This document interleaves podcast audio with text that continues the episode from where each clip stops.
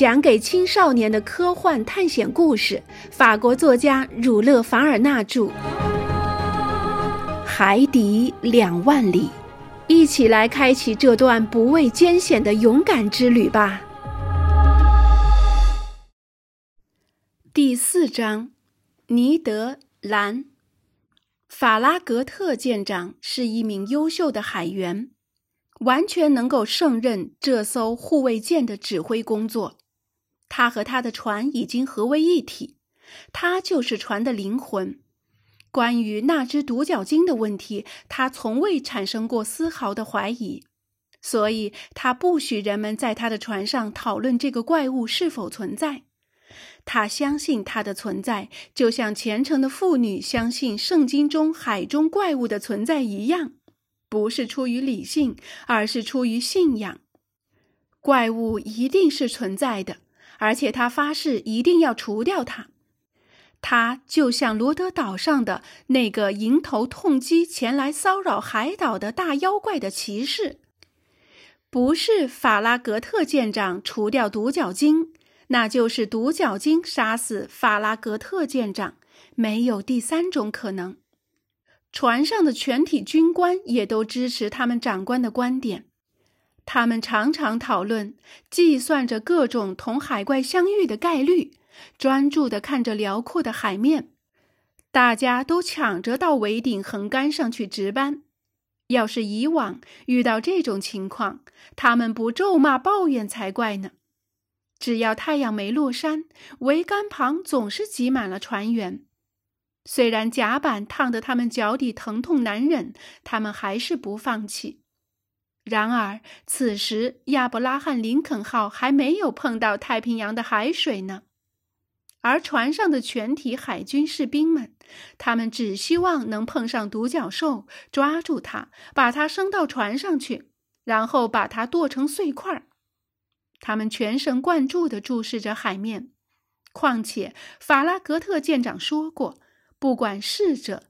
海员还是军官，只要谁第一个发现那个怪兽，谁就能得到两千美元的奖赏。因此，大家可以自己想象一下，亚伯拉罕·林肯号上的一双双眼睛是怎么扫视海面的。至于我，自然也不甘落后，我不会把自己分担的日常观察工作留给别人去做。这艘护卫舰确实有足够的理由被称为阿尔格斯，意思是希腊神话中的白眼巨人。只有公赛伊看上去对我们极大的热情关注的问题表现得非常冷淡，与全体高涨的热情显得格格不入。我说过，法拉格特舰长为这艘舰艇精心装备了各种捕鲸装置。就连专业捕鲸船恐怕也比不上他的装备精良。我们的舰艇上配备了各种知名的捕捉器具，从手头鱼叉、发射倒钩箭的炮，到打野鸭用的开花弹，应有尽有。前甲板上还架了一门功能齐全的后膛炮，炮管壁很厚，炮口很窄。这种型号的炮的模型在1867年的万国博览会上展出过。这种珍贵的武器是美国制造的，能够轻松地发射九磅重的锥形炮弹，平均射程为十英里。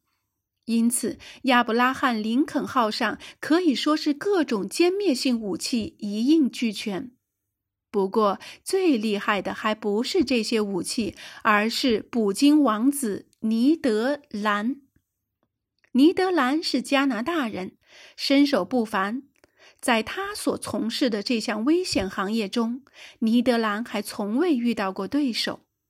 他本领高强，沉着冷静，机智勇敢。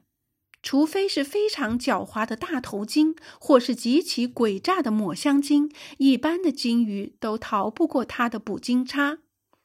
尼德兰大约四十岁。身材高大，超过六英尺，体格健壮，神情严肃，沉默寡言，易怒，一惹就发火。